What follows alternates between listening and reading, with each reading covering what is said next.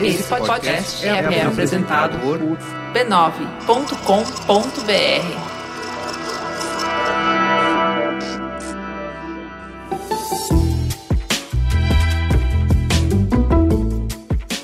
Mamileiros e mamiletes, estamos aqui mais uma semana trazendo a palavra da polêmica de volta. Eu sou a Cris Bartz e ao meu lado está Juva Lauer. Vem para mais um momento de encontro. Você tem três maneiras de apoiar o Mamilos. Você pode se tornar um patrono e com R$ 9,90 receber o Mamilos News, nossa newsletter semanal que vai te manter atualizado sobre as polêmicas do Brasil e do mundo sem fake news. Uma curadoria feita com carinho e cuidado para ampliar seus horizontes. Você pode convidar o Mamilos para uma palestra na sua empresa. Abordamos temas como comunicação não violenta, diversidade nas equipes, corporações saudáveis e muito mais. Por fim, se você tem uma marca legal ou trabalha para uma marca que tem tudo a ver com os melhores ouvintes, você pode se tornar um anunciante no Mamilos e ter sua marca sendo propagada nas nossas vozes. Interessou? Manda um e-mail para mamilos@b9.com.br que respondemos assim que colocarmos as crianças na cama.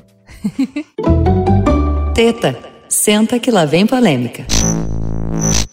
Gente, sem mais delongas, vamos pro nosso assunto essa semana. E diante de uma série de convulsões que a gente tem tido, achamos interessante voltar com a série Futuros Possíveis, pra gente se inspirar, pra gente tirar o olhar do diagnóstico dos problemas que a gente tem, sair da lógica polarizada em que Importa desconstruir o que o outro está falando, importa se opor à visão de mundo e às propostas do outro e voltar a falar sobre que futuro a gente quer construir, como a gente quer construir esse futuro, como é que a gente enxerga que pode ser bom. Né? E para nos ajudar nesse debate, para falar um pouco sobre como que as ideologias como esquerda e direita vão dar conta da realidade super complexa que a gente tem hoje, de todos os novos desafios que a gente tem hoje. Como é que as velhas ideias se apresentam com uma roupagem nova? A gente tem aqui Denis Burgman, tudo Prazer bom? Prazer estar aqui, tudo bom? Prazer finalmente vir aqui. Obrigado pelo convite. a gente Tô tentou aqui. algumas vezes, né? É, é. A gente é insistente, né? Estou feliz de estar aqui. Denis, fala quem é você na noite. Então, eu sou jornalista, é, escritor, eu tenho um pouco de vergonha de falar isso ainda, mas é essa Por é a profissão. Ah, porque é que nem falar, eu sou artista, sabe? Tem, eu acho bonito. Conta, dois, conta seus títulos aí, pro pessoal é, ficar sabendo. Eu, eu trabalhei muito tempo fazendo revista, né? dirigi super interessante, Vida Simples. Agora eu sou colunista do Nexo e tô tentando me dedicar a fazer livros enquanto eu cuido de duas crianças. Não tá rolando. Não sei porquê.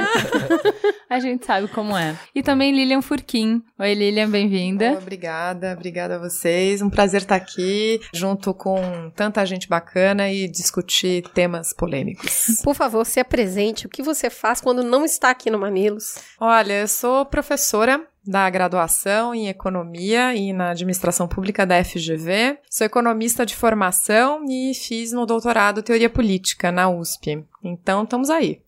Belíssimo. A gente vai precisar um pouco desses olhares. Vamos começar? Antes da gente entrar na discussão mesmo, é legal que vocês coloquem um pouquinho de quem vocês são e de como vocês veem o mundo, falando de como é que vocês querem construir o futuro. Primeiro, só para dar o background, Lilian, vamos começar falando da construção teórica do ideal de mundo liberal. Você escreveu sua tese de doutorado sobre o liberalismo abrangente de Ronald Working. Fala pra gente sobre esse ideal de sociedade e economia que ele defende. É, ele é um autor interessante porque ele é um ator é, da filosofia do direito. Ele é um constitucionalista super importante no século XX. Ele se, ele se colocou num debate relevante contra os positivistas. Ele que faz uma interpretação de direito como moral né? Você não interpreta casos somente com aquilo que está escrito na Constituição. Existem coisas que acontecem para além do que está ali e você deve interpretar moralmente essas questões. Então ele, ele revolucionou a área do direito nesse sentido. Quando eu fui fazer o doutorado,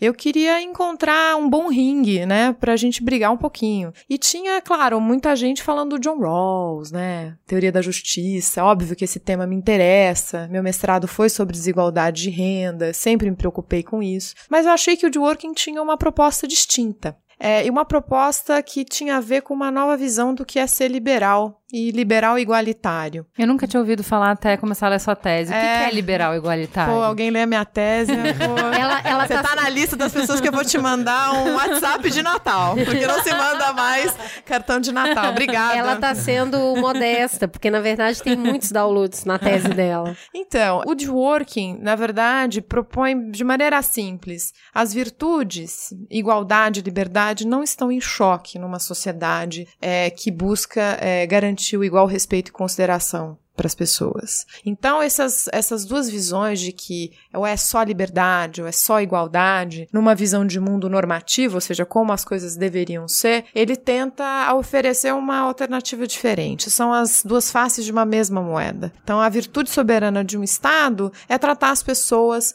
com igual consideração e respeito. E ele define dois princípios. Toda vida é importante, né? Então, portanto, nós somos iguais por conta disso. E que é, você deve ser é, responsável pelas suas decisões e ser livre, né? Mas com pré-condições. Você precisa ter condições efetivamente de garantir é, essa capacidade de escolha. E aí ele vai oferecer uma série de questões de como você garante as oportunidades, como que você constrói uma sociedade que corrige situações moralmente arbitrárias ou moral que a gente não pode aceitar. Então, na verdade, o mundo normativo de como as coisas deveriam ser no mundo da teoria da justiça, que muitos alunos gostam de estudar, é na verdade oferecer para a gente argumentos, quais são os ar- melhores argumentos morais para a gente defender uma sociedade mais justa, mais igualitária e livre nesse sentido. Né? Então, é por isso que é interessante estudar teorias normativas. Tem várias. Então, mas o que você está dizendo é que para ele, por exemplo, ah, a meritocracia ela funciona desde que as ah, condições de partida e as condições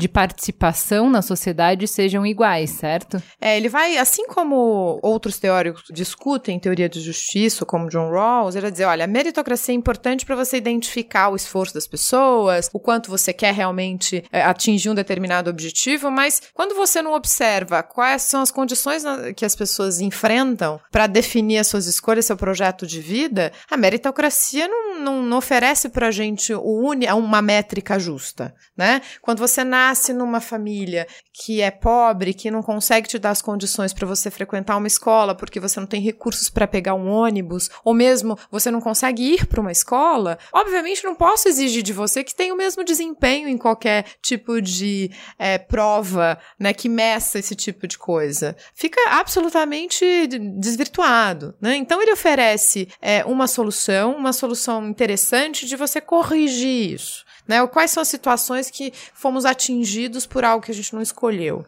né? Ou seja, eu não posso exigir do Estado se eu tenho todas as oportunidades, digamos. Tenho todas as oportunidades para ir para a escola, não sei o quê, mas eu não me dedico. Ou eu não quero estudar, ou eu vou mal na escola, apesar de ter uma boa escola, todas as condições. Aí no final das contas eu não posso dizer, ah, eu não ganhei nada, eu não tive essa oportunidade. Então, o que você quer dizer é que ele, é, ele não tá fazendo um juízo de valor de se você deveria ir para a escola ou não. Ele não tá falando que uma vida estudando é melhor do que uma vida Não. sem estudar. Ele tá dizendo, Não. você tem o direito de querer não estudar. Você tem o direito e é fundamental você ser livre para você escolher o que você deseja. Só que liberdade aí implica em você ter condições de escolha, condições materiais, cognitivas, emocionais para que você possa fazer isso. Então, quando alguém diz para você, olha, você é livre, viu? Nós estamos vivendo uma democracia, você é livre. Eu falei, mas pera lá, o que, que, que você está querendo dizer com isso? né? Porque pode ser muito falacioso essa, essa frase. Mas eu sou livre, eu vivo numa democracia. É só uma questão de esforço. Se ele não se dedicou, tá nessa situação, é porque não se esforçou. Mas pera lá, você tem que olhar para a situação das pessoas. Por isso que quando você falou na construção, você tem que olhar para o contexto social das pessoas. Se não for assim, a ideia de que você traz um modelo que funciona em alguns lugares sem observar para o que aquela sociedade precisa, fica absolutamente desencaixado, né? Não, não funciona, não funciona. É bem interessante isso e, e se torna mais complexo a partir do momento que a gente precisa de um fiel da balança para tentar colocar as forças num pé de igualdade que elas possam funcionar. A gente sabe muito bem que quando você age sobre o sistema, você cria um outro desequilíbrio, né? Na, na busca de tentar equilibrar, você está mexendo nesse sistema. E aí não tem como a gente não lembrar do Sandel, que, uhum. né, meio bíblia aqui no Mamilos. Uhum. E no livro dele, Justiça, bem ali no inicinho, uhum. ele cita uma passagem muito interessante. É um furacão aconteceu numa determinada região e a partir daí os comerciantes locais aumentaram muito o custo da água e de aluguel de lugares para pessoas que estavam desabrigadas. Aí seu lado esquerdista fala: "Meu Deus, que loucura! Essa pessoa não tem coração. Olha esse tanto de gente desabrigada e aumenta o preço da água. Uhum. E aí, o que aconteceu ali naquele contexto é que acabou fortalecendo economias um pouco mais distantes daquele centro que sofreu uhum. o maior impacto, porque as pessoas foram buscar o melhor preço um pouco mais distante daquela região. Uh, e aí, as coisas se equilibraram um pouco, mas houve uma grande conversa naquela situação sobre o Estado deveria intervir e falar: não, você não vai aumentar o preço agora porque a gente está numa situação de catástrofe. Uhum. Ou a gente o, o, sistema sempre vai buscar novas formas de se equilibrar porque as pessoas vão se movimentar. Então, o Sandel coloca isso de uma determinada maneira, que é essa busca por trazer condições de escolha, que ela não é fácil, não tem saída fácil. E eu queria é, entender a sua visão sobre essa ação do que a gente chama de Estado hoje, uhum. que é o detentor dessa possibilidade de trazer o equilíbrio para o sistema. Acho que a grande questão é saber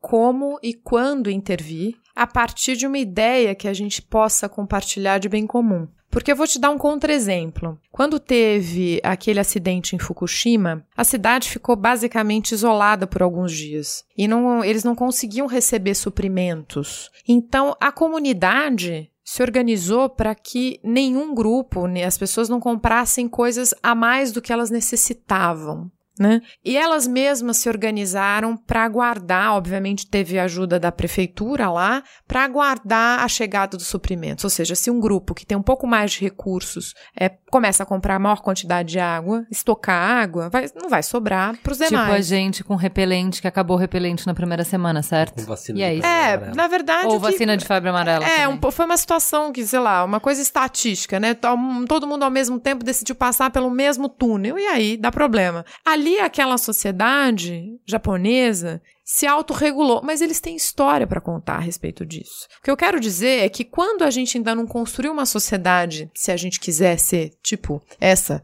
japonesa, né? É, acho que a gente nunca vai ser, mas também não precisa ser exatamente igual. A gente vai precisar do Estado para regular quando há esse tipo de conflito distributivo. O que ocorre é que se a gente não minimamente discute o que, que a gente quer com isso? Por que, que a gente está fazendo isso? Quais são as razões? Porque isso não acontece no Brasil. A gente precisa explicar para as pessoas que, mesmo ah, aquelas que são contra políticas de ação afirmativa em algumas situações, elas dizem: olha, olha, tem uma justificativa para isso, mas todo mundo tem que continuar se esforçando, tem que aproveitar essa oportunidade que é dada pelo Estado. Né? E essa, na verdade, Estado somos nós. Né? Tem um cara que a gente não conhece muito para discutir democracia e como que o Estado intervém, que é mais conhecido na educação, que é o John Dewey, que é um filósofo americano. Ele tem um, uma passagem que é muito legal, que ele diz o seguinte: democracia é um estado de viver, é um modo de vida. As engrenagens que a gente constrói são podem ser muito diferentes um para o outro. Isso vai depender de cada um. Mas quando a gente assume que você é importante, que eu vou também cuidar de você, que aquela praça que está na frente da nossa casa eu vou manter porque é importante, porque é bem público, porque todo mundo, porque outras pessoas vão usar. Porque é o nosso espaço de encontro. Porque é o nosso espaço de encontro. Você cria um modo, você cria uma cultura, você constrói coisas coletivas, né? Que não precisa. A gente não precisa tanto do Estado quanto a gente quer. Basta a gente também começar a se comportar de maneira mais empática, né? A ideia de você se comportar moralmente, pensar no outro, obviamente não é para mostrar na rede social, é porque você acha que isso é importante. E a gente é pouco educado ou pouco exerce essa, essa atividade, porque às vezes cansa. Você fala, mas o, o outro não fez, por que, que eu vou fazer? E aí, aí que eu digo, o dia que a democracia não te cansar, não causar, ai meu Deus, eu tenho que. Democracia a gente trabalha. É uma construção daqui, mais do que uma muralha da China. É um tijolinho por dia. Quando você começa, você incorpora um sentimento, eu digo, democracia é, uma, é um valor moral. Não é se é a eleição só, se é a casa tal, se é o deputado tal. É uma visão de mundo, de você deve tratar o outro de uma maneira equânime, igualitária, respeitosa e tolerante. Não é a regra, não é a penalidade, não é um Estado opressor. Quando você enxerga a democracia de baixo para cima, você fala, cara, isso é legal. O Estado pode nos ajudar a construir esse projeto de bem comum, né? E é por isso que a gente, por isso que a teoria normativa de pensar o que, que deveria ser, nos permite ser utópicos e pensar em teorias ideais. Né? Então, já que a gente está falando de teorias ideais, Denis, da sua posição de cético e crítico, que é privilégio dos jornalistas, qual é a sua visão de um bom futuro possível? Eu não sei. É, tô... Pelo que você levanta toda manhã? Eu não tô tanto no business de acreditar. Eu tô mais no business de entender, é o que eu faço da vida. Cheguei aqui achando que era para brigar. A Lilian falou que procurou o ringue bom para as ideias dela e eu fiquei pensando, opa, eu tô meio desapontado que eu tô concordando com todo mundo. Vamos arranjar um tema mais polêmico, gente?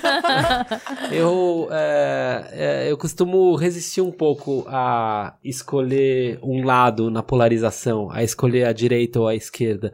E, daí as pessoas dizem, ah, tô ligado, você é isentão. Pode falar palavrão aqui? Pode, pode. pode. É programador. Queria só passar a mensagem que isentão é o cacete.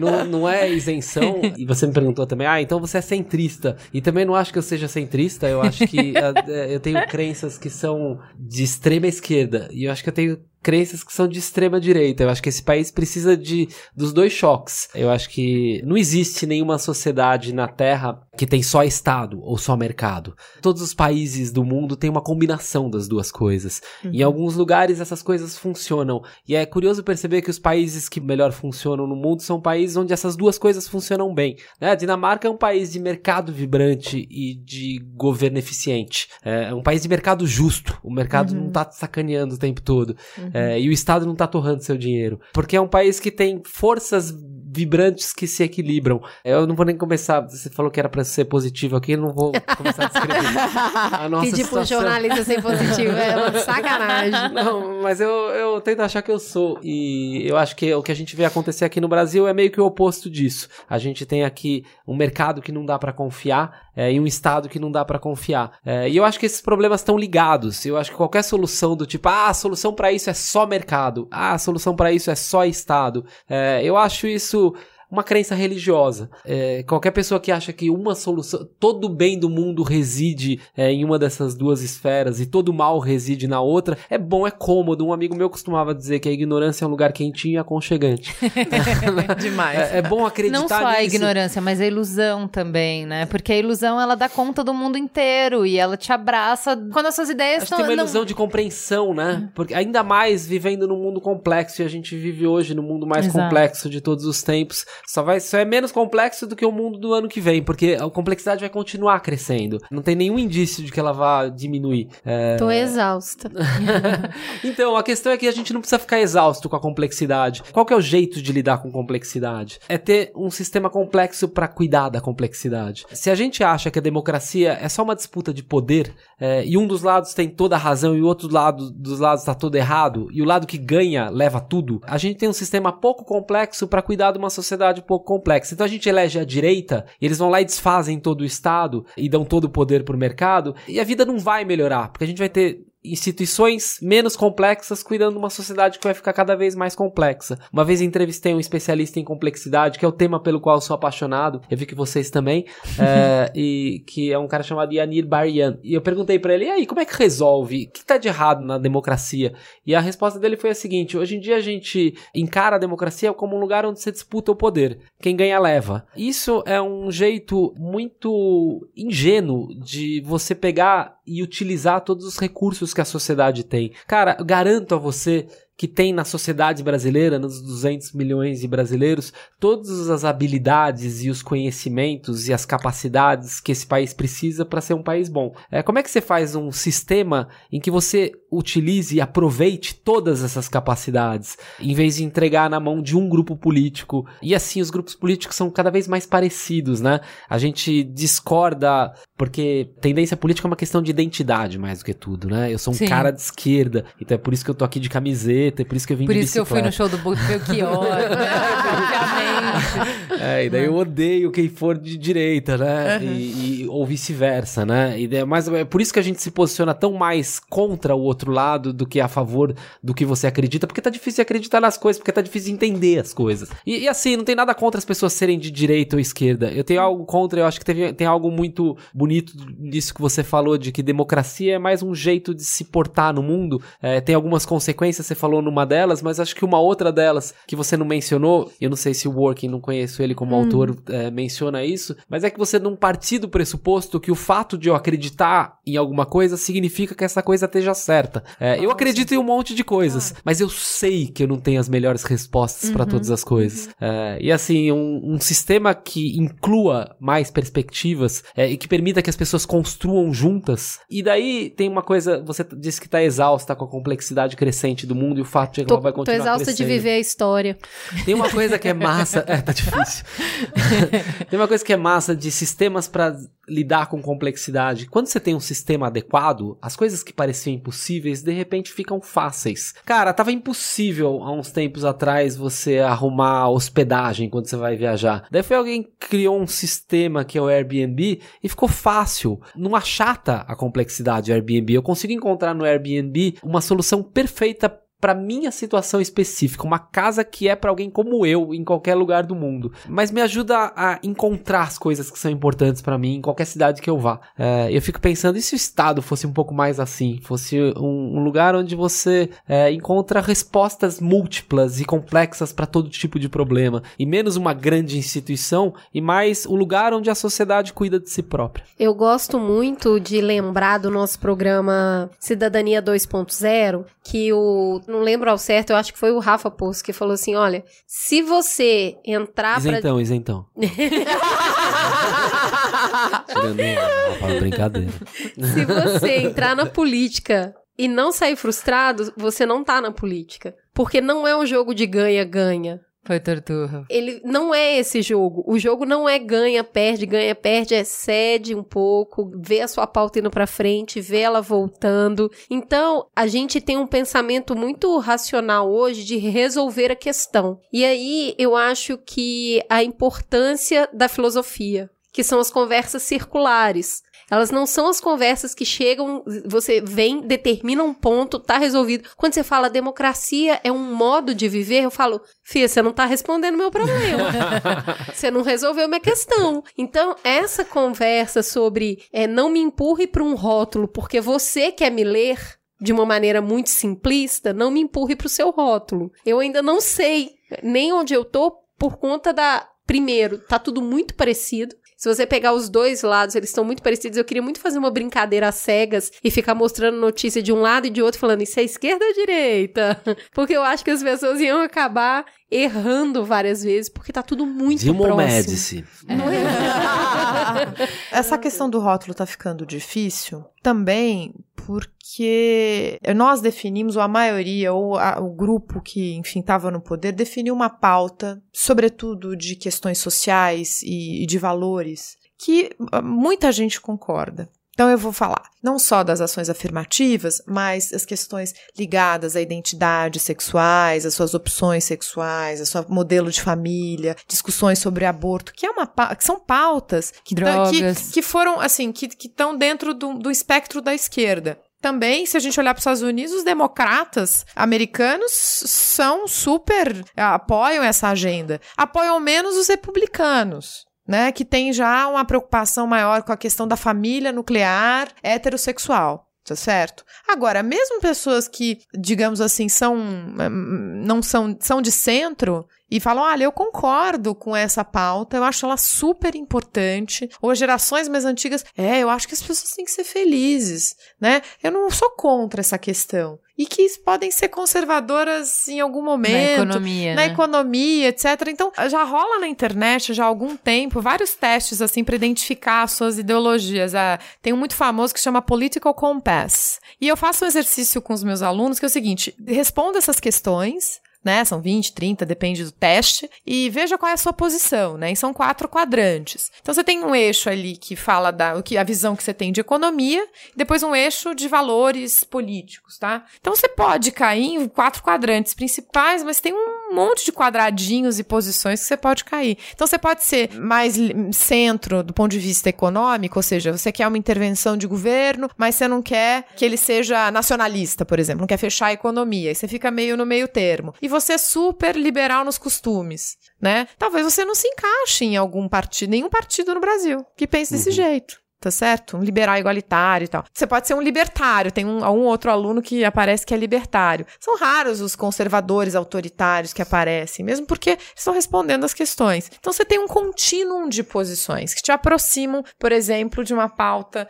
da esquerda e uns que poderia te aproximar de uma pauta de centro-direita. Quando a gente está falando de direita e esquerda, a gente está falando dessa dicotomia que você falou no início da sua tese, que é sobre o que, que vai ter primazia nas escolhas, Isso. se é para a esquerda a igualdade e para a direita a liberdade. Então, é. A, não é que a direita não goste de igualdade, mas é que sempre que você tiver um conflito entre liberdade e igualdade, você privilegia a liberdade. É, sempre essa é a discussão que eu faço e só para deixar claro, quer dizer, quando você fala essa divisão de esquerda e direita, ficou clássica a divisão do Bobbio, né? Que o Bobbio, a, a esquerda, mais preocupado com questões sociais, a igualdade, e aí a direita, a importância da liberdade, de escolha, mesmo de mercado, etc. Eu acho que muita coisa mudou, né? E aí, quando você tem o conflito entre esses, é, entre liberdade e igualdade, é, do meu ponto de vista, é isso que eu defendo na, na tese, é que ela não existe do ponto de vista teórico. Você consegue ter as duas coisas coisas. Aí eu falo assim, nossa, o Ronald Working é um isentão, né? Não existe isentão. Você tem uma posição clara. Mesmo não querendo ter uma posição, é uma posição. E você desmereceu aquele que está no centro, né? É exatamente oferecer soluções simples para problemas complexos. Então, mas por exemplo, falando, é, deixando claro um exemplo de conflito dessa nossa visão de direita e esquerda. O professor Márcio Holland, que te hum. indicou para participar aqui, hum. Ele participou do Mamilo sobre reforma previdenciária. Hum. E é uma pauta que foi muito quente no Brasil. Uhum. E é assim: se você defende os direitos das pessoas a terem acesso a serviços, você se identifica nesse espectro que a gente está falando, no conflito entre liberdade e igualdade, você se identifica com pauta de esquerda. Porque não, você está fazendo, promovendo um desmonte do Estado, você está deixando vulneráveis as pessoas que estão em situação mais de risco no país uhum. e tal. Então é um absurdo apoiar essa pauta. Ele não só veio aqui apoiar essa pauta, quando ele, como ele falou, isso tá pouco pouco. Não uhum. vai resolver essa reforma. Tem que ser muito mais profunda para uhum. dar conta. Uhum. Para os nossos ouvintes, foi muito difícil escutar o que ele falou. E Pra, na cabeça de todos os ouvintes do Mamilos, não, não há dúvida, ele é ultradireita. Aí eu vou conversar com ele e ele fala assim: não, eu sou super a favor de políticas para diminuir a desigualdade no Brasil. Eu falei, não, pera, você tá, com, você tá confundindo o meu compasso aqui. Você é tá que... no time da direita do mamilo, você não pode vir pra cá. Eu te convido pra representar a direita, não esculhamba Direita e esquerda é uma linha, né? É. Direita e esquerda é uma linha. Isso. É uma dimensão só, é um jeito Exato. unidimensional de ver o mundo. Exatamente. Professora Lilian estava mencionando um jeito bidimensional. Se olhar as coisas em duas dimensões, né? Então já, já tem pelo menos uma distribuição no espaço, quadrantes. A real é que a, a realidade é multidimensional. Ela não é nem tridimensional, tem muitas dimensões, né? Então o, o exemplo da Previdência é bom, porque uhum. é, as pessoas não se davam conta que ao é, defender que não se faça a reforma da Previdência, um dos interesses que estavam sendo atendidos é das associações de magistrados, dos juízes que têm aposentadoria teto de 30 mil reais, mas na verdade eles ganham muito mais que isso, e às vezes pensão para os descendentes e, e, imensos privilégios, mas eles entram com essa pauta de carona com a esquerda, porque no mundo unidimensional, ou você é contra ou você é a favor. E assim, no mundo multidimensional, você tem que começar a conversar, mas então o que? É, o que, que a gente faz? Previdência é um assunto tremendamente cabeludo, né? Então acho que é um bom exemplo. O que que tá acontecendo hoje? Hoje a gente gasta 18 vezes mais com os idosos do que a gente gasta com as crianças. Tem muito mais orçamento para aposentadoria do que tem para educação. E daí, como é que você lida com isso? Tá certo? Como modelo de sociedade? Você Uhum. pensa assim, pô, daqui a 30 anos, como é que o Brasil vai estar se a educação continuar do jeito que tiver? Ah, mas então você tá dizendo que tem que acabar com... Hum, Eu acho Não que você tem que começar a dizendo isso, repensar é. sistemicamente tudo, né? Às vezes Então, tem... mas aí a mesma, a mesma pessoa, a gente tá no unidimensional ainda, porque a gente não tá falando da questão de autoritarismo de costume, porque aí piorou, né? Porque eu perguntei pra ele, a gente tava fazendo um podcast sobre cultura. Eu falei, ô professor, eu preciso de um personagem que vai falar que cultura não é importante, que a gente precisa primeiro comer, que um país que é tão pobre que nem o Brasil, que tem diversos problemas, não tem que estar gastando com cultura. Você conhece algum dos seus amigos aí, pensando, galera da direita, dessa caixinha que pode falar isso? Ele falou, Deus me livre. Ninguém vai falar isso. Quem vai falar isso? Então, assim, é só na economia, sem sair da economia, na mesma. A mesma pessoa que fala que, ó, tem que cortar o dinheiro dos velhinhos. É a pessoa que vai falar, ó, eu não acredito que as coisas vão se regular e que as pessoas têm que se virar e que cada um de acordo com a sua capacidade. Eu acredito que num país desigual como o nosso, é importantíssimo que se tenha políticas para se corrigir a desigualdade. Bom, isso não me parece muito liberal. Quando eu ouço essas questões, que é- elas estão postas na sociedade como sendo de um lado direito ou esquerdo, e a gente vive buscando isso aqui para colocar as pessoas que têm opiniões diferentes, para a gente entender por qual ângulo essa pessoa tá olhando. E aí, quando a gente fala, então, você que é contra a lei Rouanet, você pode vir aqui e falar que a cultura não é importante? A pessoa, mas eu não falei que a cultura não é importante. então, me lembra muito aquele videozinho né, que tem na internet, que tem eh, os cachorros brigando com um portão fechado. Sim. E eles estão brigando muito de um lado e do outro, de repente alguém abre o portão. Aí os cachorros olham um pros outros assim e saem. É, eu acho que quando você realmente precisa vestir a camisa daquilo que você tá defendendo, fica muito difícil materializar o que você tá falando. Deixa eu provar que eu não sou tão cético e pessimista quanto, quanto vocês me acusaram no começo. tipo, a sensação que eu tenho é que as pessoas concordam muito mais do que elas imaginam. Quando você vai no específico, você vai ver que as pessoas, é assim, na identidade, elas discordam é, muito. É, mas daí você vai, e eu acho que um bom exemplo disso é violência. É, você pergunta pras pessoas se bandido bom é bandido morto, o índice de sim assustadoramente alto. Você pergunta, você é a favor de direitos humanos? O índice de não é assustadoramente alto também. Mas aí se, se você começa a entrar no específico, tá, você é, você é a favor de que as pessoas tenham um processo justo? É, você é a favor de que todas as pessoas sejam julgadas pelas mesmas leis? Se você vai especificando o que quer dizer direitos humanos, né? Você vai na origem da palavra, quais são os direitos humanos, você pergunta sobre cada um deles, as pessoas são muito favoráveis a direitos humanos. É, o problema é, tem um problema de marketing, né? Hoje em dia as pessoas começaram a acreditar que direitos humanos é meio que sinônimo de defender bandido, que é uma concepção errada, que foi, é, de certa forma, estimulada por certos grupos mal intencionados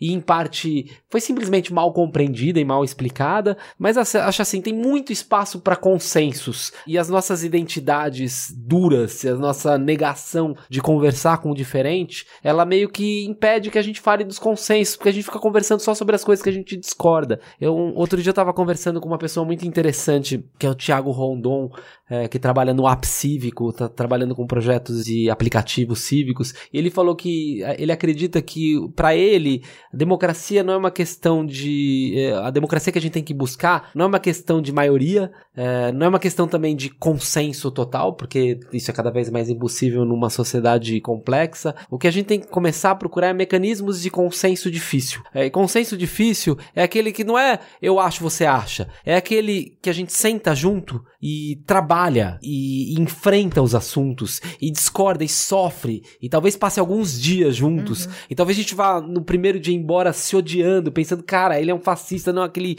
comunista esquerdopata e depois de alguns dias a gente começa a perceber que Cara, é mesmo, né? Se fosse assim, não ficava tão ruim pra você, não ficava tão ruim pra mim também. Eu, um assunto que eu escrevo muito é política de drogas. E política de drogas pra mim é tão evidente que hoje a gente tem um sistema que é o pior possível para quem não gosta de drogas, é o pior possível para quem gosta de drogas. E que um modelo de países que tem democracia um pouco mais eh, de maior qualidade é um modelo que é bom para todo mundo. É, é bom para quem quer evitar que quem não quer droga tenha contato com droga, é bom para evitar que droga cause dano social, é bom para permitir que quem quer comprar maconha de boa qualidade compre. Isso é questão de buscar esses consensos. É, eu super concordo. Eu acho que é exatamente isso. A gente não enfrenta o problema, a gente enfrenta as pessoas. E aí fica, a gente cai nos extremos de novo. Então, quando você falou a questão de droga, é, é quando você usa a chave do que não tá certo, que tá errado, que tá injusto, você compreende melhor a questão da previdência. Ah, tem alguma, um grupo que tá, né, com ganhando mais do que o outro, e aí o outro tá com né, não tá ganhando, não vai fechar conta, etc. Como vocês já discutiram isso, o pessoal vai, vai escutar o podcast sobre a reforma tributária. Sim. Mas é um exemplo de como a chave da justiça pode ajudar a pensar o que, que a gente quer, o que, que é mais justo né? Porque a gente está tratando as pessoas com igual respeito e consideração. Não é necessariamente dar o mesmo banquinho para todo mundo ficar vendo o jogo, né? Que tem na internet, o que, que é equidade, o que é igualdade. Talvez a gente tenha que dar banquinhos diferentes, tamanhos diferentes, dadas as circunstâncias de cada um de nós. Eu vi uma evolução dessa imagem muito legal a que a gente devia tirar a cerca. Ah, pois é, isso é legal. Não, tem o da realidade, que você cava, você fica mais embaixo ainda. Depois eu mando para vocês. Mas assim, é, você tem toda a razão quando você fala que gente não, não, não enfrenta o problema e fica brigando com as pessoas. Então, quando você olha para essa questão e tenta o encontro difícil, as soluções são complexas, exige de nós muito trabalho. Uma coisa que eu acho que seria interessante pensar, outro exemplo, por que que ajuste fiscal é uma coisa de direita? Por que, que gastar de uma maneira equilibrada é uma coisa de. Se você usa o discurso do ajuste fiscal para cortar coisas de maneira indiscriminada, sem pensar, sem avaliar os impactos, eu concordo que aí realmente é simplesmente ah, eu vou querer diminuir o Estado, tá, o Estado está muito grande. Não é grande ou pequeno, é eficiente ou não. O tamanho do Brasil para os nossos problemas, ele tem que ser grande. No sentido de estar presente, olha o tamanho desse país, olha a pluralidade que a gente tem de gente. É uma questão de usar melhor o dinheiro que a gente suado paga no imposto. Aliás, eu também não fiz ainda meu imposto de renda. Ai, Saindo daqui não, correndo.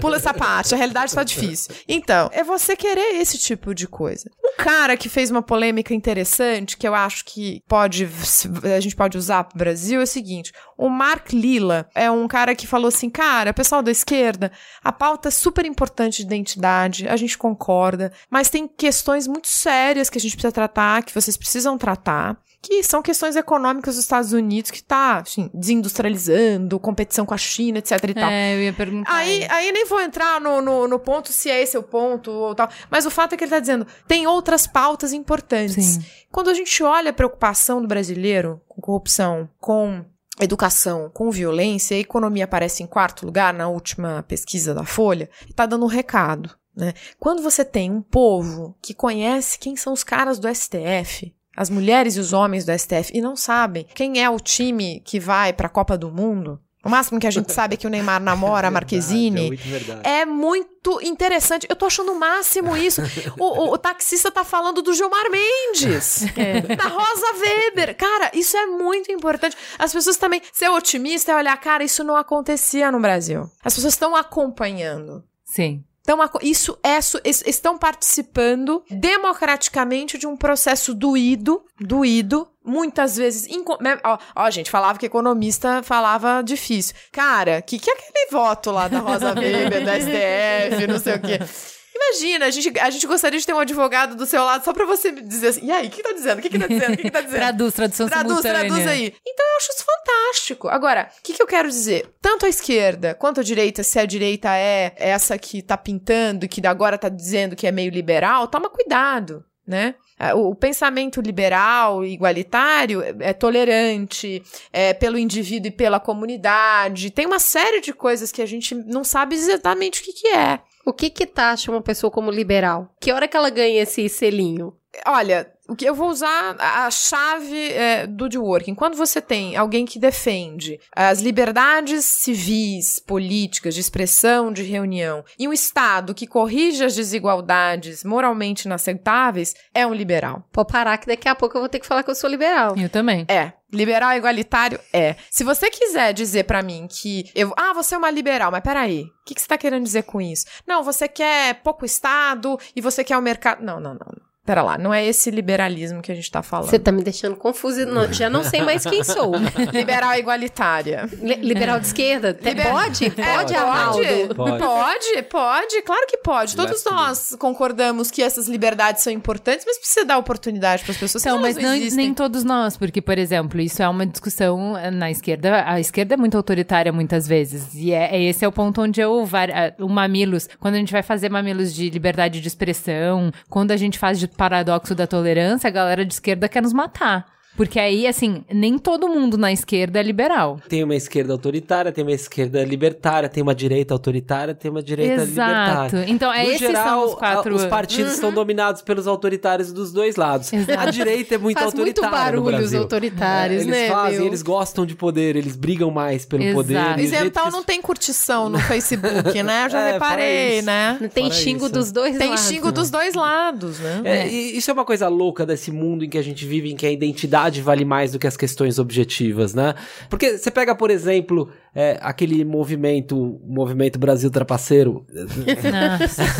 É tipo, Você vai os trazer. se- é que os nem gato, vai trazer lixo pra, pra dentro de Os casa. caras, eles adotaram a identidade liberal. Daí você vai ver como eles agem é, e não tem nada de liberal naquilo. Eles são antiliberais por essência, né? Tem, Eles são é, um jeito de- antidemocráticos, Eles, eles são são antidemocráticos, eles têm, eles não acreditam em imprensa livre, é, eles não acreditam em cumprir regras, eles fazem tudo contra as regras. É, não, não tô falando de todos eles, eles têm figuras públicas, né? O Kim Kataguiri, que é, é uma figura pública escolhida pra eles por ser simpático, mas ele não manda no movimento, tem uma pessoa que é o dono do movimento e que não, não tem nada de liberal, aliás, é um antiliberal flagrante. Lilian tava falando do. Ela fez essa pergunta: por que, que você ser fiscalmente responsável é uma pauta de direita? Daí você vai ver a realidade do mundo. Eu vi recentemente uma reportagem do New York Times sobre a realidade da direita americana. E a verdade Eles é que gastam mais tipo, do os, os republicanos são menos responsáveis Exatamente. fiscalmente. Todos os, Mas é por causa da os guerra, últimos né? presidentes republicanos É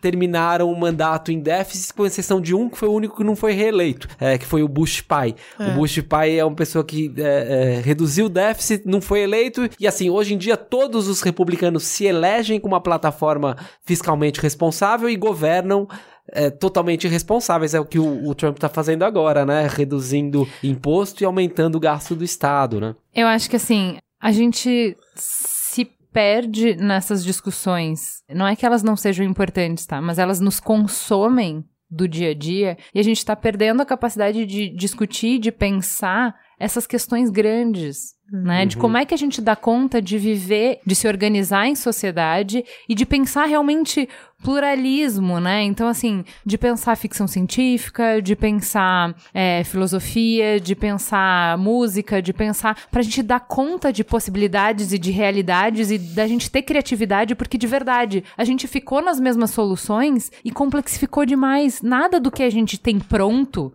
Nenhum dos produtos de prateleira tá dando conta da nova realidade que a gente precisa construir. Então, assim, a gente tem uma pressão tecnológica que no SXSW a gente estava discutindo, assim, o que, que a gente vai fazer?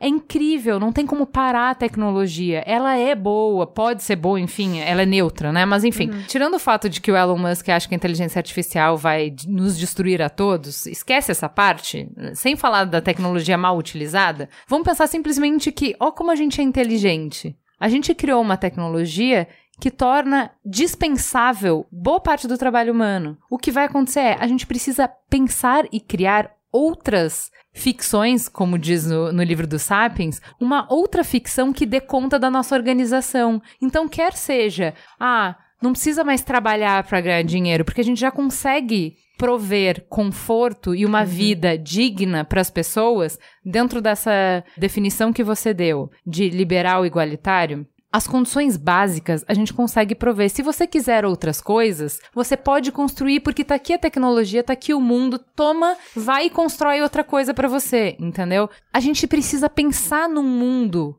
numa organização que destrói tudo que a gente tem para que a gente possa viver. De outra maneira, a gente tem bilhões de pessoas que não têm acesso ao básico no mundo inteiro e que o modelo de inclusão pelo consumo ele virou inviável pela questão ambiental. Não, não é mais possível que a gente vá incluindo as pessoas através desse modelo que estava funcionando até agora. Entende? Esse produto que estava na prateleira que a gente falava, não, não preciso pensar. Eu pego esse produto e pronto. É, não gente, não vai rolar mais. Não vai rolar mais. Mas você sabe que tem uma, um, um conjunto de caras, e aí é super.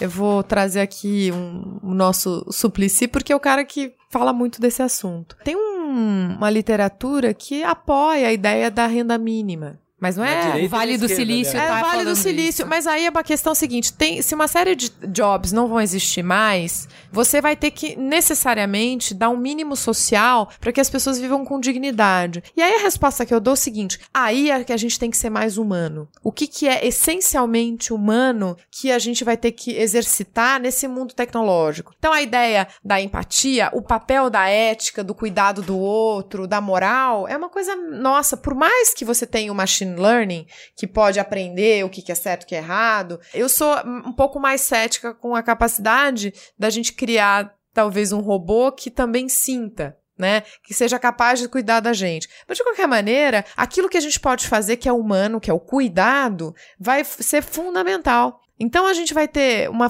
uma sociedade que vai envelhecer, vai viver mais tempo e não vai ter grana para comprar o que a gente já comprava quando tinha 30 anos. Por isso que eu concordo. Pelo consumo excessivo, o consumismo a gente não vai encontrar essa, esse espaço. Porque também a, a gente não acumulou ao longo da vida recursos para viver 90 anos consumindo o que você hoje consome aos 40. E isso a gente vai ter que pensar. Né? Por isso que eu concordo que o consumismo virou é, quase antiético. Né? Você está afetando os outros de uma maneira tão brutal, o sistema tão brutal, que você pode falar: Meu, eu não posso consumir mais desse jeito. Quando a gente olha uma série de pessoas que vão ficar sem renda e a gente vai precisar, sem trabalho, não necessariamente sem renda, tá? O que eu percebo é que a gente se conectou com um modo de trabalho desde a Revolução Industrial que não é penso logo existo, é trabalho logo existo. dúvida. Então, a gente só sabe viver assim. Você acorda todo dia, você tem que levantar e tem que ir trabalhar. E não é só por uma questão financeira, é por uma questão existencial. Sim. Se a gente chega numa roda de amigos, as pessoas vão se conhecer. Muitas vezes, antes de perguntar seu nome, a pessoa fala: E aí, o que, que você faz? É o nosso jeito de É, posso viver. fazer um comentário sobre isso? Eu acho engraçado essa discussão. A gente fica discutindo esse futuro em que o trabalho vai se tornar desnecessário. E ao mesmo tempo a gente tá discutindo essa distopia que a gente tá vivendo num mundo em colapso, com um sistema produtivo é, que vai acabar depois de amanhã, né? Que a gente tá só tirando o recurso e acumulando resíduo. Cara, olha a quantidade de trabalho que tem a ser feito. A gente tem que mudar o sistema produtivo do planeta. Boa. Né? A gente tem, tipo, o- Então, mas o que eu todos os animais do oceano estão cheios de plástico. A gente tem, tipo, a questão é, tem uma questão que é renda. Não tem um modelo de negócios. Mas assim, obviamente tem muito a ser feito, né? A gente, Sim. na verdade, a gente tá enfrentando hoje os maiores desafios da história da humanidade. É, a gente não sabe como fazer a máquina trabalhar pra s- resolver Não, não é desafio. isso. É que o Ela sistema que tá trabalhando pra gravar. É que o sistema que a gente criou é um sistema que só prolonga esses problemas. Então, assim, as Exato. empresas, na lógica capitalista, não vão dar conta. É, eu preciso de outro sistema. Essa- o problema e é é por a isso que eu lógica. tô sendo chata e perguntando qual é a política. Porque é a filosofia, a política que tem que dar conta disso. O mercado não vai dar conta disso, O entende? problema é a lógica, a gente Então, precisa trocar a lógica. É, Agora, então, o trabalho continua muito necessário. Na verdade, a gente precisa muito engajar todo mundo num trabalho, né? Que é o trabalho de reinventar o modelo, né? Então, Agora, mas é Essa a poli- justamente- aí é a política, né? Não, Tipo, e é como? aí que muda a nossa capacidade de se colocar social. Porque a partir do a gente trabalha hoje para ter sucesso e para consumir. A partir do momento que o meio de produção ele quebra, né? A gente já, já produz muito mais do que precisa. Primeiro, o modelo de sucesso é questionado, você não tem mais uma escala que você está sempre subindo, ganhando dinheiro e vencendo com isso. E se você vive de uma renda independente do seu trabalho, você também deixa de existir, porque você não produz. Uhum. O que eu tô querendo dizer com isso é que quando a gente olha para essa lógica, ela tem uma questão econômica e ela tem uma questão social. O que eu entendo, até voltando de novo para o Sapiens e numa experiência muito próxima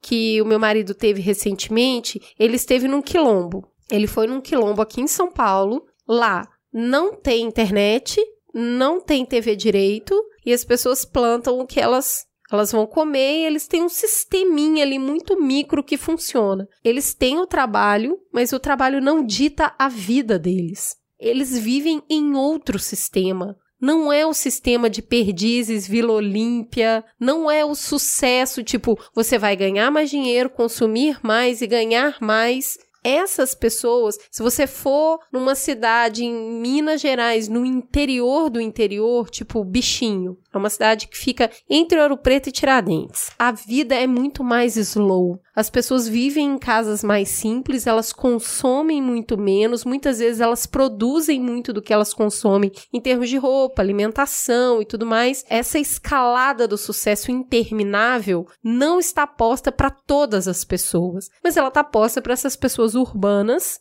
e mesmo essas pessoas do interior, muita gente sai, a gente tem um êxodo enorme. Quando a gente precisa, e explode a capacidade produtiva, a gente vai ter que arrumar outro jeito de viver. Não só com a questão de renda, mas a questão social. Principalmente no Brasil, que é um país com uma herança escravocrata e muito braçal, amanhã não tem mais o frentista, nem o cobrador. E se a gente mudar para carro autônomo, cai 50% dos empregos no Brasil.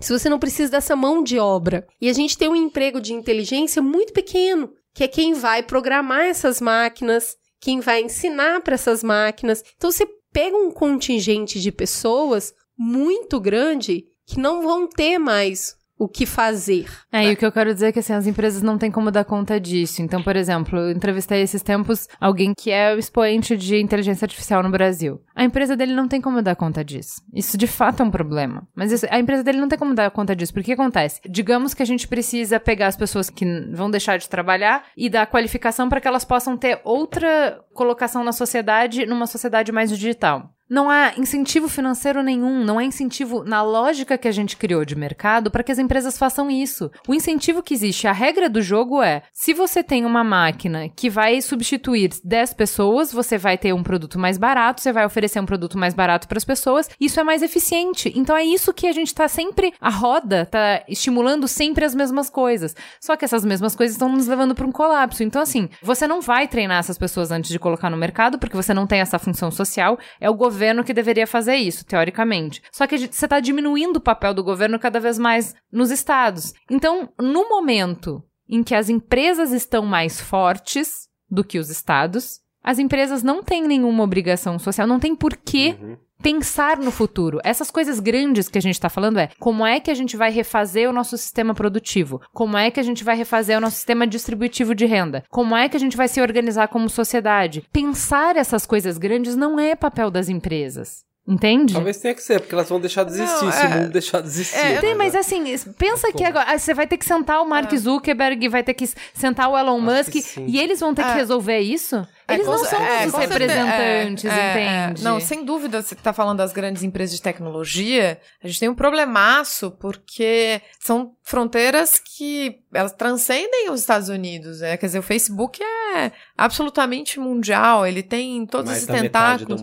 Agora, só eu queria fazer uma, uma observação seguinte: algumas coisas estão acontecendo com essa nova economia de compartilhamento e a visão dos mais jovens. Se a gente olhar é, essas pesquisas sobre valores dos mais jovens, o World Value Survey, tem coisas interessantes acontecendo. Eles não, eles entendem que não é a posse que é o modelo de sucesso, a ideia do carro. Eles querem ser transformadores, eles querem fazer coisas diferentes, eles querem ser donos do próprio nariz eles querem produzir uma empresa de sucesso, que não necessariamente é para ganhar bilhões, mas porque eles têm uma, uma, uma ansiedade de viver, Propósito, né? propósito distinto, a nova geração, que eu acho que é, é, tá acontecendo até rápido demais, né? A gente tá vendo um monte de jovens ali com outras atitudes e é super bacana. Não é à toa que você tá mudando a configuração das cidades, é, o Airbnb é só um exemplo de como a tecnologia vai te ajudar. Você não tem a posse do lugar e você é o maior hoteleiro do mundo. Você não tem posse de carro, mas você é a maior empresa. Agora, de novo, essas mesmas empresas precisam também cuidar daquelas pessoas que estão trabalhando com eles com um devido respeito, porque você gosta de um serviço barato do Uber, mas pera lá, como é que ele tá trabalhando? Que tipo de, não tô dizendo benefício, ou como é que as coisas estão acontecendo? Porque é muito legal a gente falar, eu não tenho carro, eu vou usar o Uber, que é barato, mas e aí? Como é que essas pessoas estão sendo tá tratadas? sacrificando pra Quem- isso? é, quanto que a gente está sacrificando do motorista, dos direitos dele, de ser minimamente ter uma folga? É, ele há uma discussão ética de quanto que o sistema da Uber manipula o, o motorista para ele continuar trabalhando sem parar. Por isso que eu digo, é a discussão ética a respeito do papel dessas máquinas, inclusive para nos dar serviços que retiram carros das ruas. Então, é complexo também, porque elas se colocam numa posição, estamos tirando os carros da rua, mas assim, tudo bem? Não, tem um monte de coisa que a gente tem que discutir. O outro modelo que eu acho que é interessante você falar, claro que isso não são só as empresas. As empresas estão tentando sobreviver aí de um jeito ou outro e vão reduzir custos. É, o porque objetivo é dar resultado por, no resultado, quarter, é, e aí o dar o resultado. E aí o que na verdade o que a gente tem que dizer é a gente ter minimamente consciência de que empresa é essa, do que, que a gente quer consumir, do que a gente não quer consumir, que a gente começa a mudar. Tem vários exemplos aí de como a gente consegue mexer numa empresa que teve uma atitude que a gente achou que não era adequado. Seja do ponto de vista de tratar um certo grupo de maneira discriminatória, ou porque tem trabalho análogo ao escravo, esse tipo de coisa. A gente é capaz de ter efeitos. Você coloca isso na rede social, você tem efeitos brutais sobre a marca, né? Você tem que usar também a rede social como uma forma de ativismo em- de como você quer uma sociedade mais justa. Então, mas essas coisas complexas aí que tá, tipo, a gente tá, ao mesmo tempo que a gente tá numa época em que a gente, a gente valoriza demais o indivíduo, né? Então a gente foi indo de sistemas que eram muito mais coletivistas, em que você se sacrificava em prol de um objetivo maior, para um sistema cada vez mais individualista, em que o indivíduo dá conta de resolver a vida dele, o indivíduo tem toda a liberdade, toda a autonomia, mas também por isso ele tem a responsabilidade sobre ele. A gente tá num momento em que a gente mais precisa de soluções coletivas. Em que é isso que eu tô falando. Ah, olha, é muito bom enquanto sistema que as decisões sejam mais em esferas menores. Então, por quê?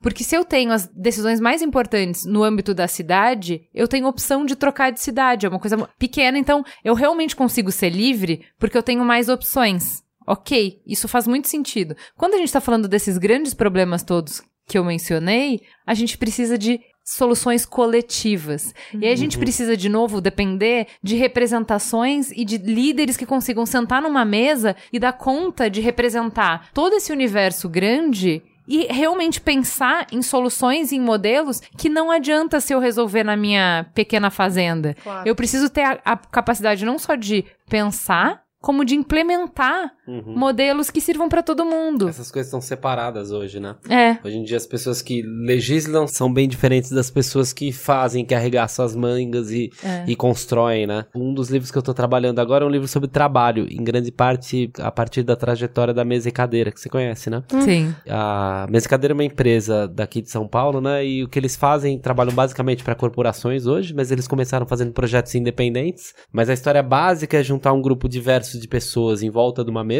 para construir uma coisa. Geralmente interesses diversos e, e, e o método é bem esse do consenso difícil, né? O terceiro dia de uma mesa é sempre todo mundo vai para casa deprimido, parece impossível.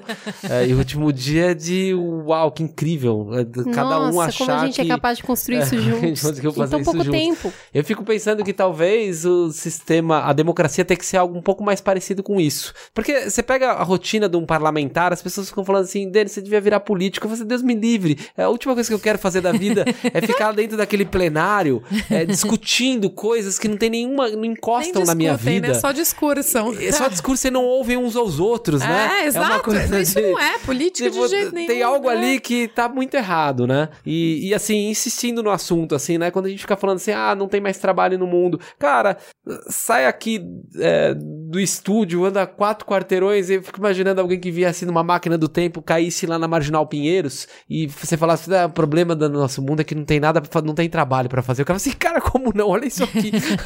tipo, eu acho assim, a questão é como é que você, você, você mobiliza trabalho na direção que precisa. E eu não e tô quem aqui paga sendo... por isso, né? E quem paga por isso? Eu não tô aqui sendo ingênuo de achar que vai ser fácil. É, e eu não, nem sei se é possível. Mas eu fico pensando que é meio por isso que eu queria brigar. Por um sistema novo que permite. E daí quando você fala assim, ah, a gente vai sentar o Zuckerberg numa mesa, eu fico pensando, talvez seja isso mesmo. Talvez seja pegar stakeholders importantes, sentar numa mesa e. Porque assim, Facebook é uma das- maiores empresas do mundo. Hoje ficou claro que ela é uma empresa nociva, que ela tem uma coisa que é intrinsecamente ligado, o modelo de negócios deles necessariamente aumenta a quantidade de informação falsa circulando no mundo e aumenta a possibilidade de manipulação básica dos impulsos básicos humanos e se torna o mundo pior.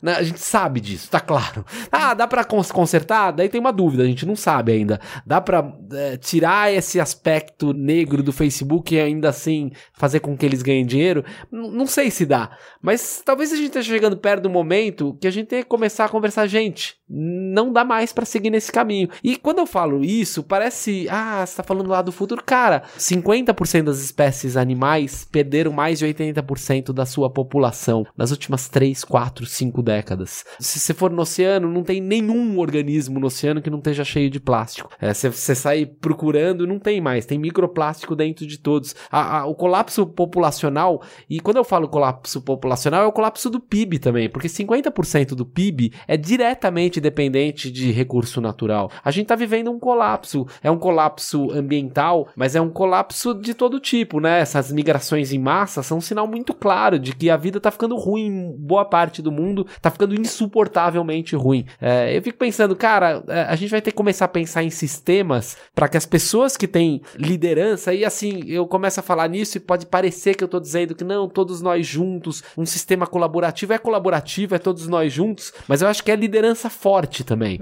É gente que possa dizer, cara, o caminho é esse, beleza, estamos de acordo e, pô, então vou pôr toda a minha força de trabalho, beleza, vamos parar de. Cara, eu tava trabalhando ali até outro dia naquele prédio vizinho de vocês ali na editora Abril e de repente eu me dei conta que eu tava fazendo post pro Facebook. É, porque o modelo de negócios da Abril quebrou. E daí as pessoas, ah, então o que a gente faz? Ah, vamos fazer conteúdo pro Facebook. Daí a gente tava ali fazendo conteúdo pros algoritmos do Facebook. Falei assim, por que que eu tô fazendo isso, meu Deus do céu? Isso tá acontecendo em tantos setores. As, pessoas, as empresas já não sabem mais pelo que estão trabalhando. Tem colapsos de vários setores, né? Você vê isso em muitos setores da economia. É, cara, talvez esteja chegando perto o dia. E como é que a gente vai financiar isso? Vamos ver, né? Não sei. É, Mas assim, tem vários problemas que individualmente são insolúveis, mas que talvez quando você começa a lidar com eles juntos, eles tenham solução. E daí, sei lá, esses colapsos todos junto com o colapso do trabalho, né? Talvez a solução esteja em juntar esses dois problemas, né? Você põe as pessoas para trabalharem na conversão dos nossos modelos produtivos. existe uma necessidade enorme de um amadurecimento político para que a gente chegue nesses grandes acordos. O tempo e a energia que a gente gasta para deslegitimar o outro consome toda a substância que a gente precisa para construir um modelo juntos.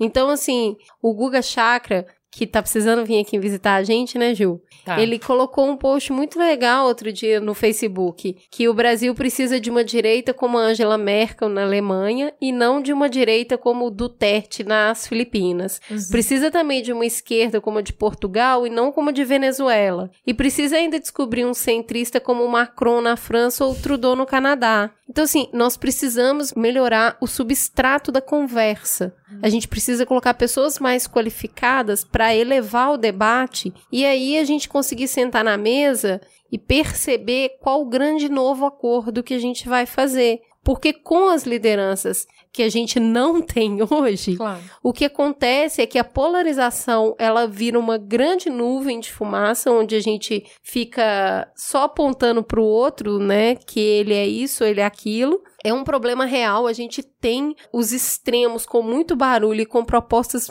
extremamente complexas, né, que não são propostas de crescimento, elas são estagnadas então, assim, a gente precisa melhorar esse substrato. E eu acredito que as empresas também nos representam hoje, porque se você, do mesmo jeito que você entrega o voto para alguém te representar, você está entregando dinheiro para uma pessoa porque você está consumindo, porque você acredita no produto dela. E é a entrega e é a conversa entre esses dois setores que vão fazer que a gente crie um novo acordo. É quase surreal todo semestre a gente escutar um novo recorde de, de lucro de tal empresa. Não tem fim? Nunca vai parar de aumentar esse lucro? De onde sai tanto esse dinheiro? O que está sendo distorcido lá embaixo para que esse número nunca uhum. pare de subir?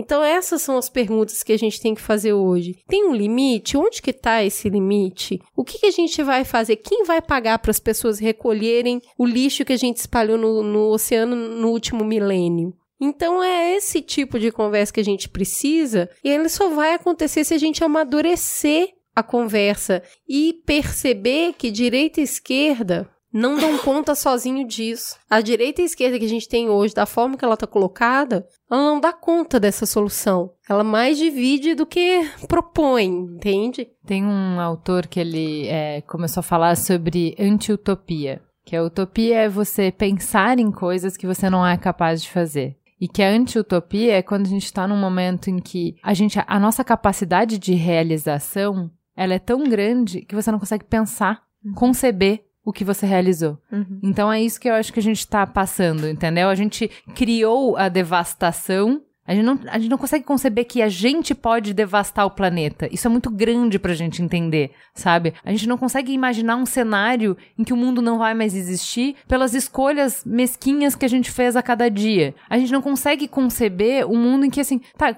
que caos social eu vou é, produzir com essa tecnologia? Porque você vai, vai descobrindo e vai desenvolvendo e vai colocando na rua e várias coisas vão acontecendo e o trem tá descarrilado, porque não tem ninguém pensando no. E o próximo passo? O que, que é o próximo passo? Quais são todas as implicações, né? Então. Eu acho que mais essa conversa, eu acho interessante a gente pensar assim, o futuro possível, ele passa um pouco, eu acho que um pouco de dor, eu não consigo ver como é que a gente vai passar por transformações tão grandes de modelo sem uma boa dose de caos e uma boa dose de bateção de cabeça. Eu gostaria de acreditar, do mesmo jeito que a gente gostaria de acreditar para os nossos filhos, que a gente pode crescer por outro meio que não a dor.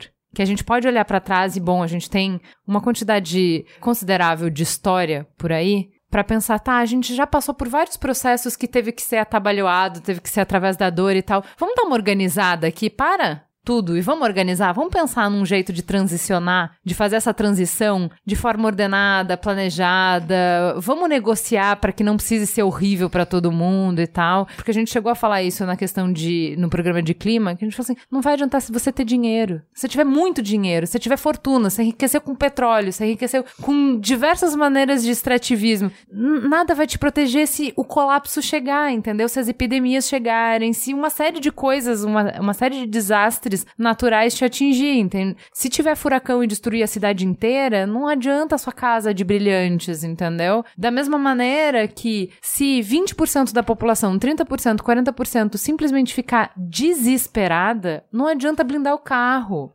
Então, são cenários em que dá para quem tem a posição de escolher e a posição de financiar e a posição de mudar as regras do jogo, sentar e falar assim, gente, e aí, hein? Que tal? O que, que a gente vai fazer? Eu gostaria muito de acreditar que a gente conseguiria pensar isso e não pela dor, mas por um vamos sentar na mesa e vamos é. negociar e vamos fazer um grande acordão com o Supremo com tudo e com todas as empresas e tá com, é, e com todos tá Sabe uma coisa que eu é, ouvindo vocês e tentando. Eu, no fundo, eu sou uma otimista. Então, é, eu acho que a gente tem uma coisa interessante que é as soluções. É, para alguns desses problemas complexos, elas existem. O que precisa é uma organização e uma concertação para que a gente coloque tudo no trilho e nos encaminhe para uma solução bacana. A gente tem exemplos de países que estão, né, você falou no início da sua fala, que tem exemplos interessantes de equilíbrio entre esses desejos do consumo. Olha, a gente preferiu todo mundo ter, sei lá, um carro é, sedã mediano que ter alguns terem um carro tipo Ferrari, né, que é uma opção né, daqueles países, né, os nórdicos, que têm os melhores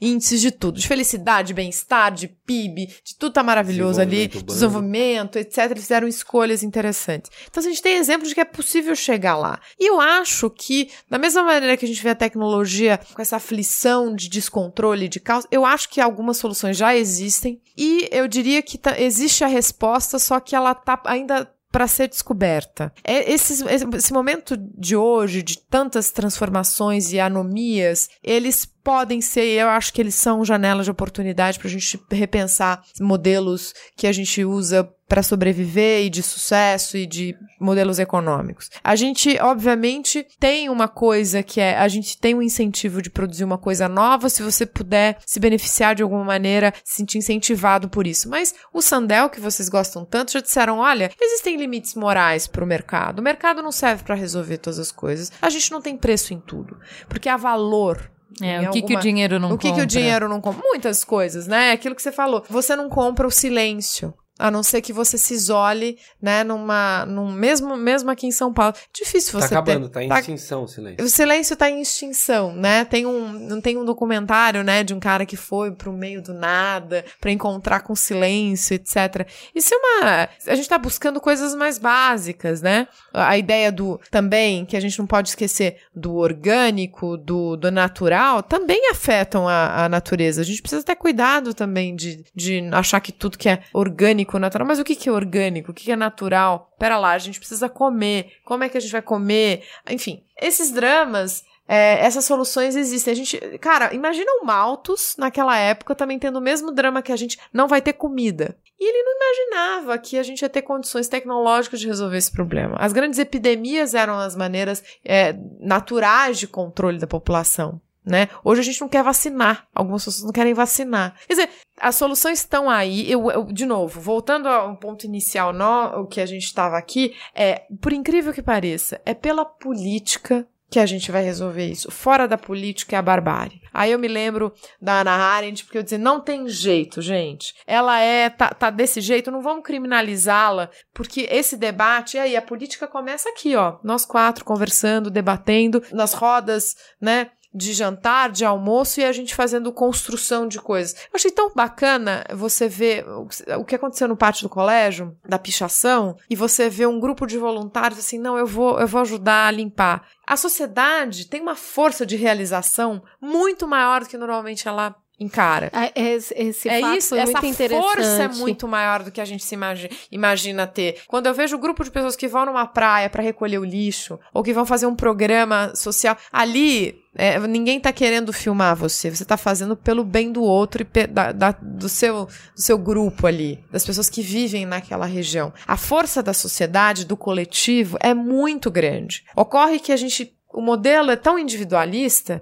que a gente acha que não tem aquilo que você vai fazer não tem importância. Tem importância. O que você faz, a sua ação tem efeito sobre os outros. Isso é, a sociologia já disse isso pra gente há muito tempo atrás, a gente esquece. Você faz uma coisa, é, você não joga o lixo no chão, você leva a sua sacolinha, você tem esse hábito, começa a ganhar é, áreas de. Sempre foi assim. E aí que se incorpora na cultura. E aí você transfere, aí você vai, vai na escola, aí você tem transmissão cultural, você tem contato entre as pessoas. Faz diferença você observar os bons comportamentos. E, e aí, de novo, o modo de vida encarar o modo de vida de que o outro é igual a você e merece seu respeito é transformador, né? E a, a ação individual junto com outras pessoas e você vai reunindo de 2 para 4 para 6 para 10 para 20 para 50, você muda, você transforma mesmo. Eu acredito na sociedade. O que a gente não pode permitir é que essas polarizações te etiquetem. Você não possa conversar. Esteja aberto, a mente aberta e o coração também.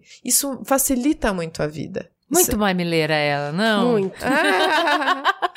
Acho que nós temos um programa, porque o Futuros Possíveis a gente nunca vai chegar numa conclusão, mas eu acho que a gente teve uma conversa muito, muito, muito inspiradora. Olha só você sendo otimista, hein? Não é? Falei?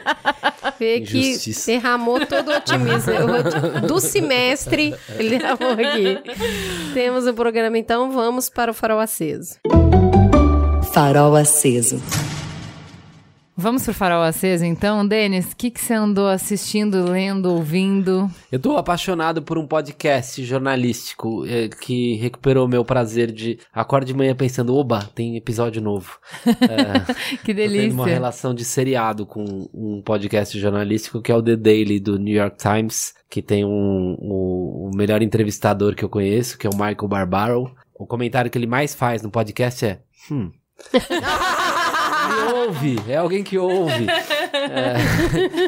É, e é- é- Maravilhoso. é- é- é jornalismo, mas assim, tem gosto de seriado de TV, porque tem gente, tem narrativa, é sempre narrativo. Quase todo dia o entrevistado é um repórter do New York Times. E quase sempre a primeira pergunta que ele recebe é: me conta o que aconteceu. É, e daí ele conta em detalhes. Hoje tinha um episódio incrível sobre o ISIS, né? Sobre o Estado Islâmico. Na verdade, é uma série que eles estão fazendo de quatro episódios. Já vou E- assinar aqui. mas outro dia teve um episódio que teve a ver com o nosso tema de hoje, quando rolou a represália dos chineses contra a- o aumento de tarifas dos Estados Unidos à China. A China se vingou aumentando tarifa de 160 produtos americanos. Os três primeiros da lista são milho, soja é, e porco, né? É, E isso foi calculado, aliás, com muito talento pelos chineses para afetar a base eleitoral dos republicanos, né? E daí o que o, o Michael Barbaro faz nesse dia, ele pega o telefone e liga para um fazendeiro de um interior que votou em massa no Trump.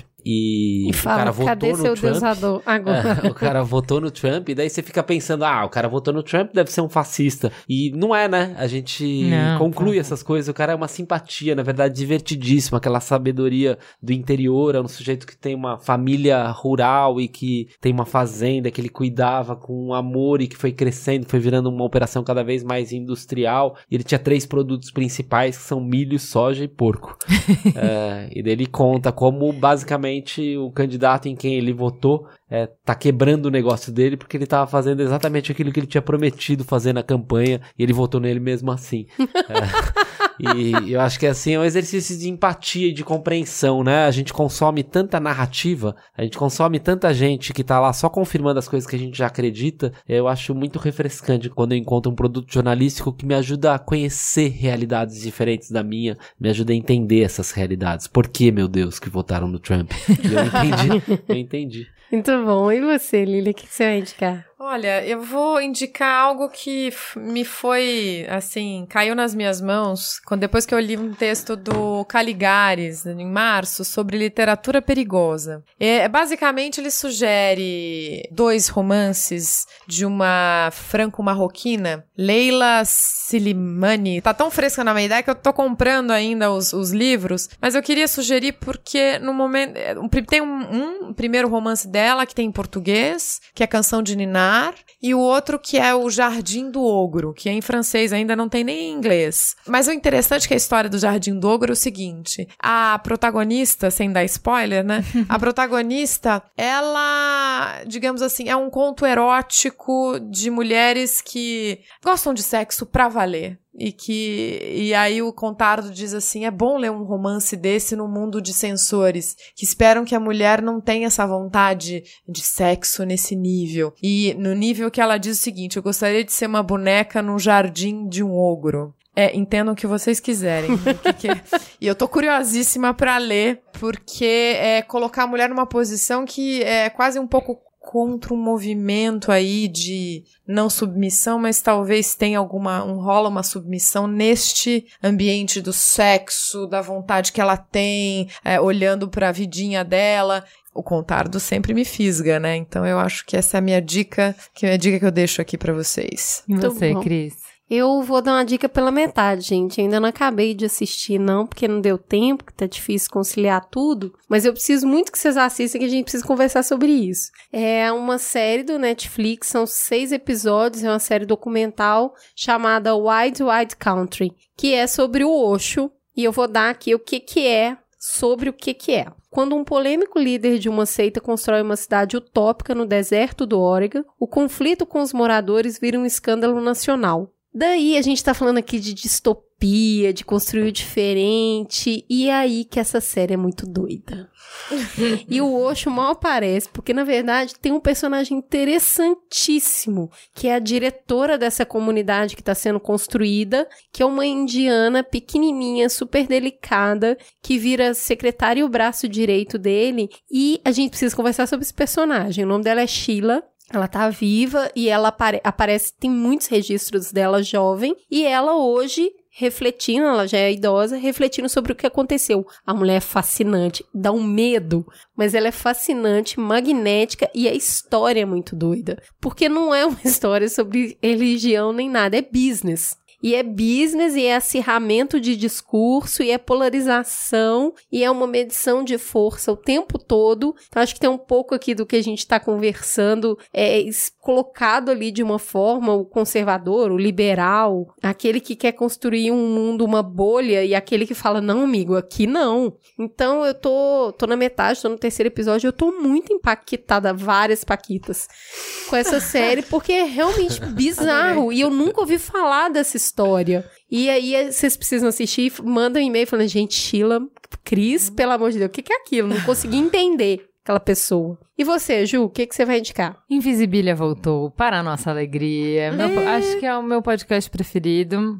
Depois do Mamilos. E voltou com. e voltou com um episódio muito polêmico. E eu acho que é bem é, nessa, nessa pegada do contraponto. Chama The Call Out. Então é sobre a cultura de vou expor ela, de como é que os grupos se gerenciam ou fazem uma pressão para tentar reforçar valores que eles acham importantes. Né? E, na verdade, o episódio acaba falando sobre a importância da dor no processo de construção de sociedades pacíficas muito difícil para mim de escutar e eu acho que eu vou ter que escutar de novo para refletir um pouco. Eu acho que teve o mesmo papel que o Charlot teve no episódio de Venezuela, que ele me desgraçou a cabeça. Nunca terminou de desgraçar e acho que esse episódio foi também, embora e deixou tudo assim. É, e eu acho que é a mesma coisa para mim, assim. Eu acho que, como não tenho Deus e, infelizmente, galera, sei que vocês tentam colocar uma bandeirinha, mas eu não tenho uma ideologia política que dê conta do que eu acredito, do que eu gosto e tal, me prenda um pouco esse humanismo, né? E, e, a, e um pacifismo de assim, vamos não se bater, vamos não, vamos não é, se machucar que, que tá bom. E aí vem um podcast que uhum. eu admiro tanto e fala assim: olha, gente, precisou bater para que a gente chegasse onde a gente chegou e talvez vai precisar bater bastante para a gente chegar em algum lugar ainda. É bem desgraçador da cabeça. Então eu vou, vou ter que ouvir de novo, de coração aberto, para rever meus conceitos e tal, enfim. Mexeu aí com os meus dogmas, mas é isso. Invisível está de volta, isso é sempre uma ótima notícia. Temos um programa? Temos um programa. Fica a gostosa sensação de mais um Amilos no ar. Obrigada, gente. Obrigada.